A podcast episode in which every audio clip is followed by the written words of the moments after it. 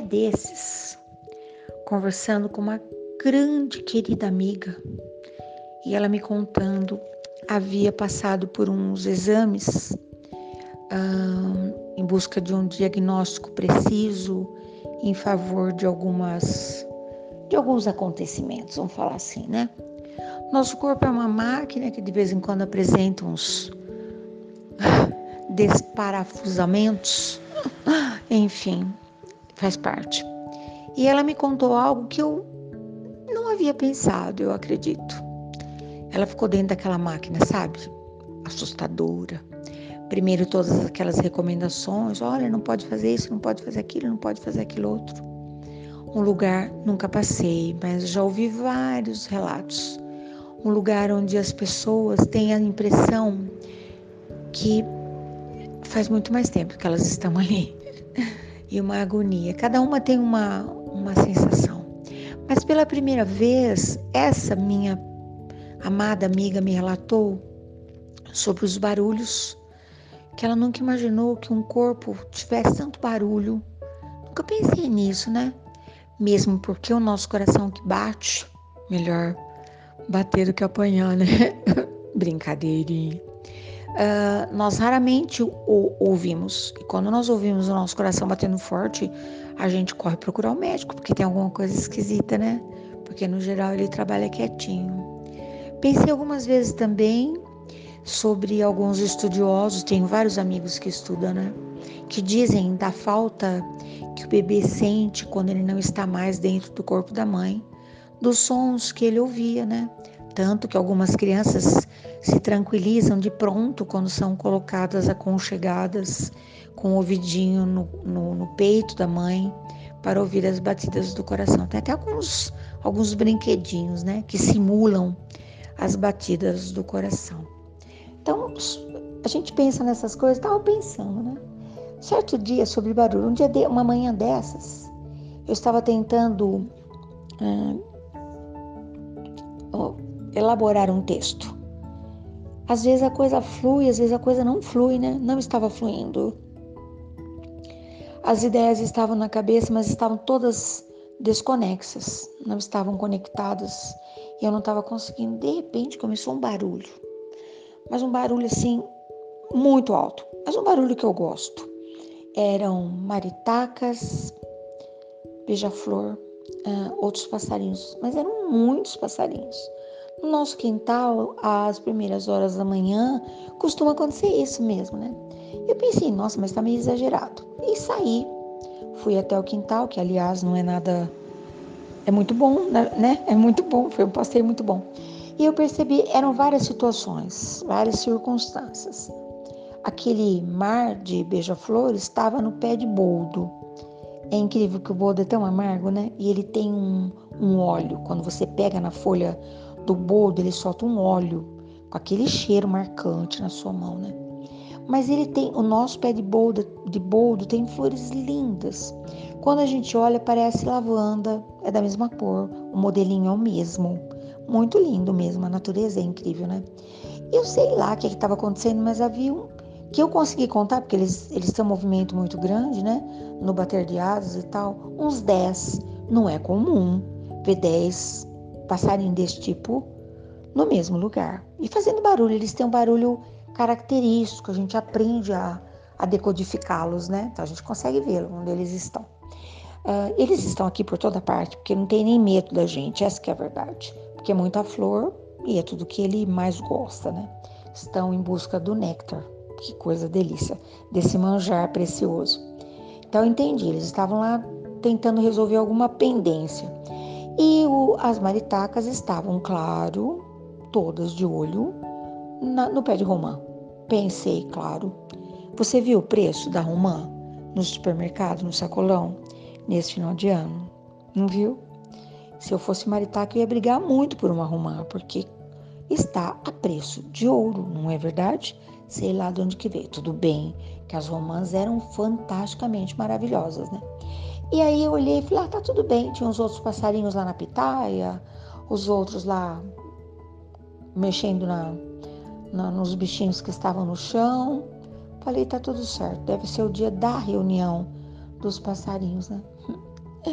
E aí eu fiquei pensando, eu tenho um, é, um amigo muito querido, uma pessoa muito, um homem muito leal, que há algum tempo, talvez eu tenha até falado nisso já, ele foi abordado por uma pessoa muito ilustre, que ele fez um, uma propaganda que no futuro as pessoas não não deixariam mais as suas pendências em qualquer nível chegarem aos tribunais, que haveriam os conciliadores, os mediadores.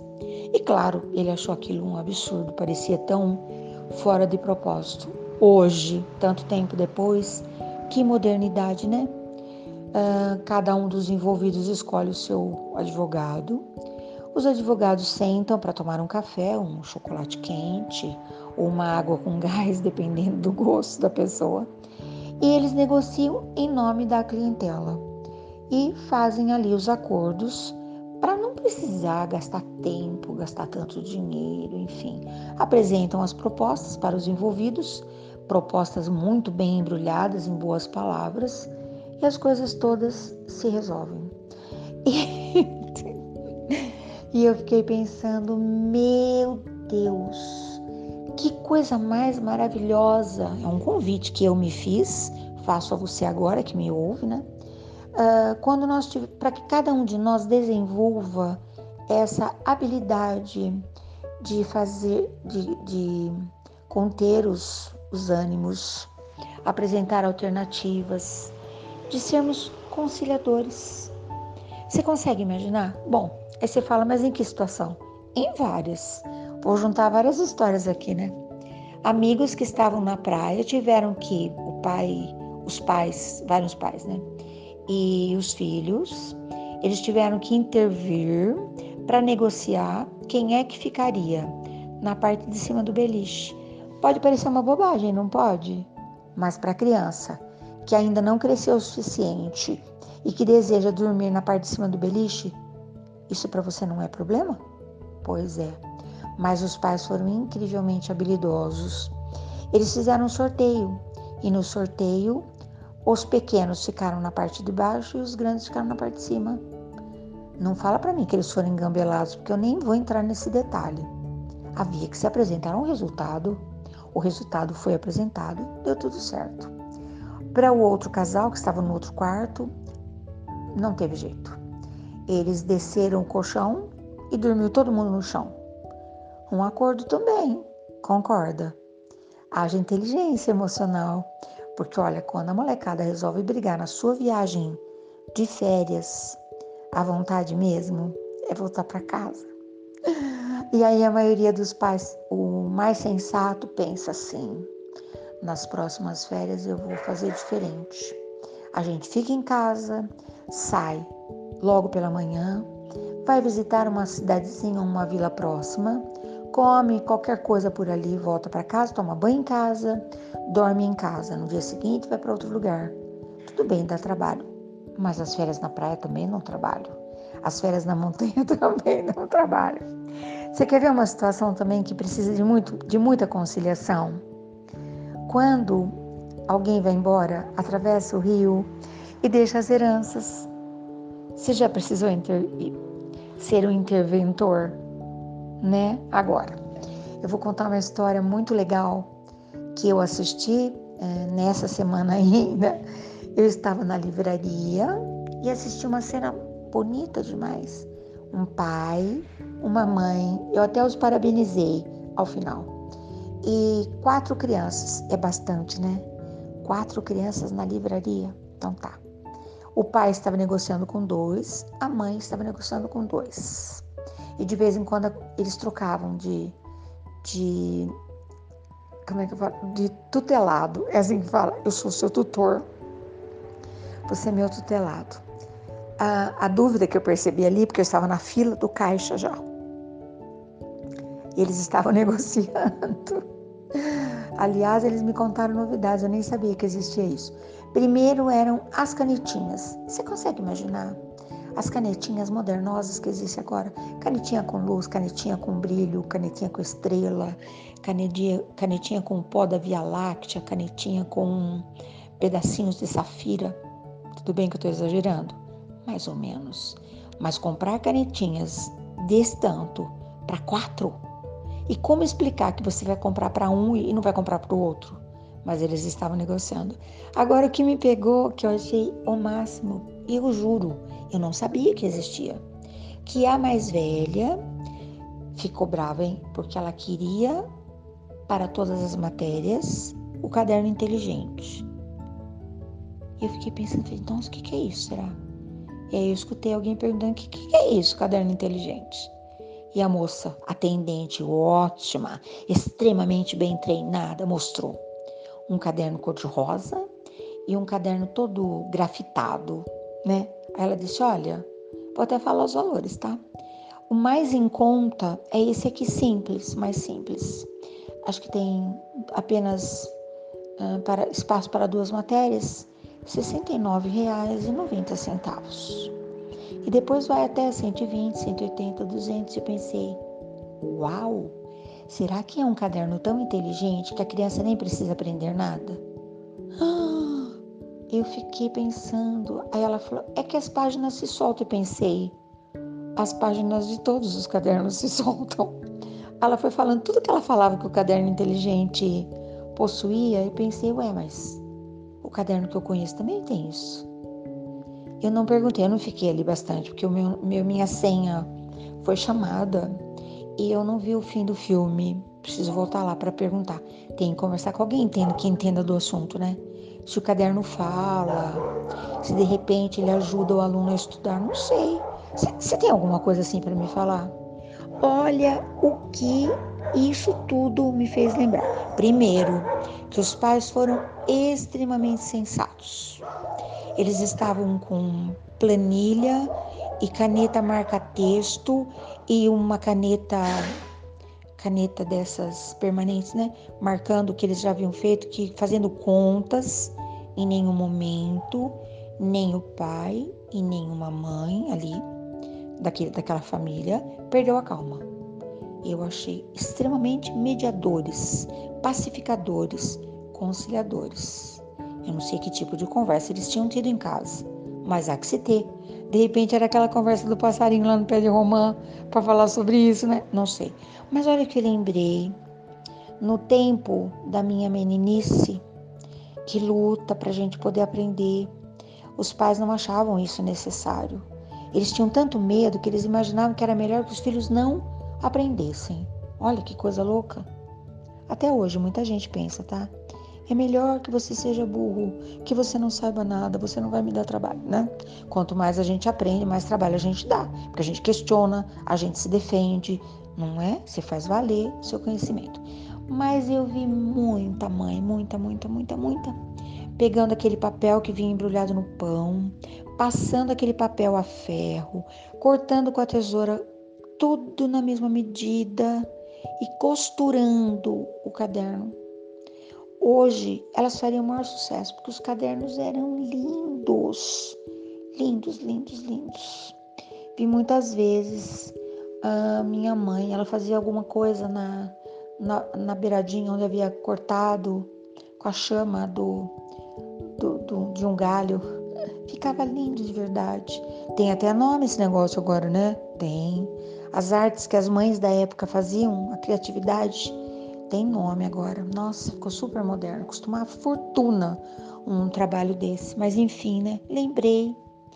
E as crianças, em posse daqueles cadernos tão simples, que davam um trabalho danado para ficar pronto, aprendiam de fato.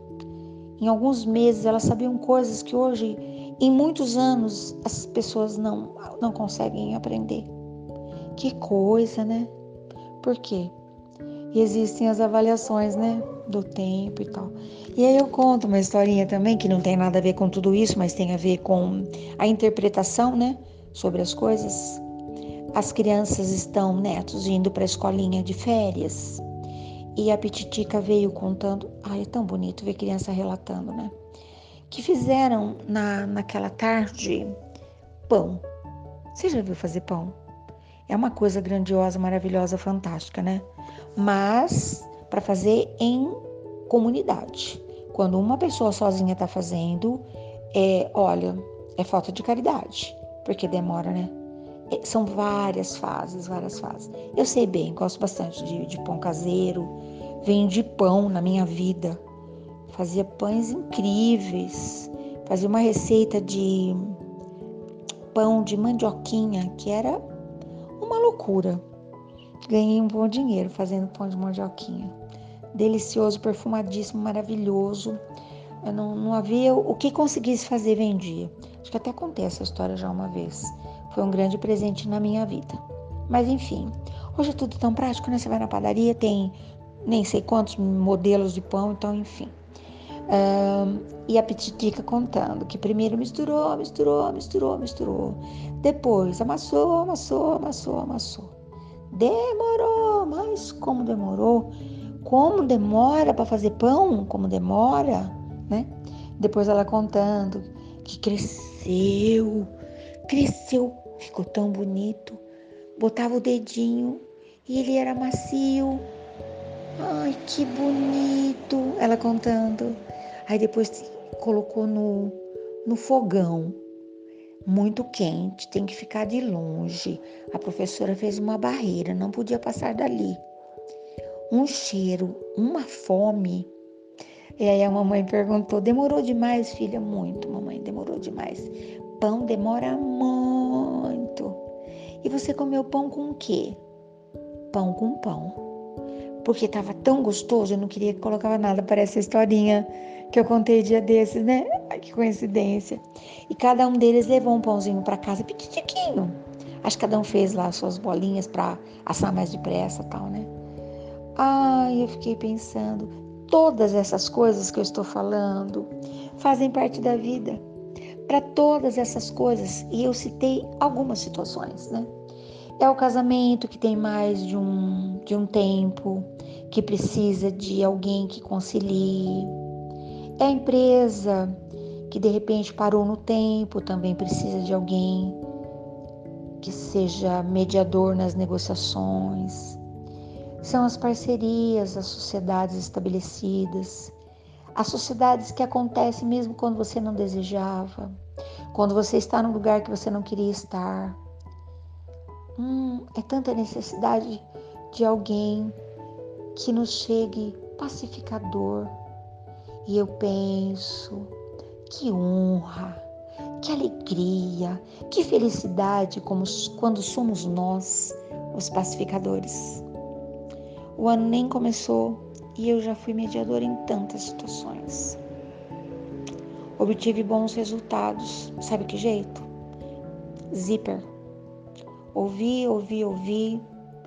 Não achei que é hora de falar alguma coisa, não. Olha, acho que já passaram de 100 casos que eu ouvi, porque é bom, né? Eu convido a pessoa a falar e a pessoa fala, eu espero que ela se ouça. Tem dois ouvidos, né? E eu sempre digo ao final: ah, vamos conversar mais sobre isso, ou vamos dar tempo ao tempo, ou você já imaginou numa alternativa? Você já pensou no plano B? Deixa a pessoa com a pergunta e ó, Chispo, com o meu zíper maravilhoso. Eu tenho um zíper pink de alguns metros, tô achando que ele ficou pequeno. Para ser uma boa mediadora, conciliadora, eu acho que eu preciso de algo um pouco mais funcional. Você tem alguma ideia? Além dos mantras, que esse você já sabe, né? Eu tenho mantras dentro da minha cabeça, que a pessoa que está do meu lado não ouve, mas eles estão tocando em tempo integral no volume máximo que é permitido para o meu mundo mente. Sabe aquele o mundo da minha mente? Eu tenho um volume que pode ser eu ajustei no volume máximo, entendeu? Mas eu vou continuar sendo pacificadora, conciliadora com todos os meus mantras em ação. Aliás, vou fazer um lançamento dia desses. Já te convido antecipadamente, né? Reserve uma data para participar do lançamento do meu super conjunto de mantras funcionais. E tem essas preocupações que a gente tem, né? O que, que eu posso dizer quando eu resolver que eu posso? Hum? Eu estou com o netinho todo preocupado porque ele vai para o primeiro ano. Agora eu já não sei mais esse negócio de que ano que é, que série que é. Deu um nó na minha cabeça. Duas coisas que deram um nó na minha cabeça. Que as gestações não são mais de nove meses, elas são de semanas, eu faço as contas, nunca dá certo. Na minha cabeça continua sendo nove meses, nove vezes 30, 270 dias. Na minha cabeça é isso. Se alguém tiver essa paciência, né? De semana eu fico confuso, eu nunca consigo entender. Estou esperando vários bebês. Cada um tá numa semana X, eu sei lá quando que vai ser o negócio. Prefiro pedir, né? Qual a data provável? Aí eu guardo o mês, porque eu não sei o que vai acontecer. E essa coisa de série, de ano da criançada, né? Já mudou tantas vezes. Se alguém puder me explicar de um jeito básico, eu vou gostar. E esse meu netinho tá com medo do primeiro ano, porque teve a tal da festa da formatura e o negócio foi tão solene que ele imaginou que o que vem depois disso deve ser alguma coisa trash. E ele falou: Mamãe, tô com tanto medo do primeiro ano, porque eu ainda nem cresci. Será que eu vou dar conta? Que bonitinho, né? É isso. Deixei um monte de dúvida na sua cabeça. Tá tendo reunião por aí também? Não, você não prestou atenção? De passarinho no céu, de periquito, de gatos, cachorrinhos, etc e tal. Porque das reuniões barulhentas dos seres humanos, a gente tá ficando um pouco de receio, não tá? Pois é. Vamos partir agora urgentemente para esse plano B de fazer um, um perfume diferente agitando no ar.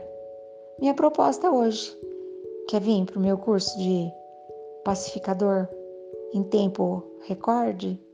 Pois é. Parece que eu tô maluca, né? Parece que a minha conversa é insana. Você sabe que não, né? Bom dia, boa tarde, boa noite. Enquanto a gente conseguir ter um sorriso no rosto, né? Hum, um segundinho de paz. A gente vai degustar. Eu vou, mas eu volto.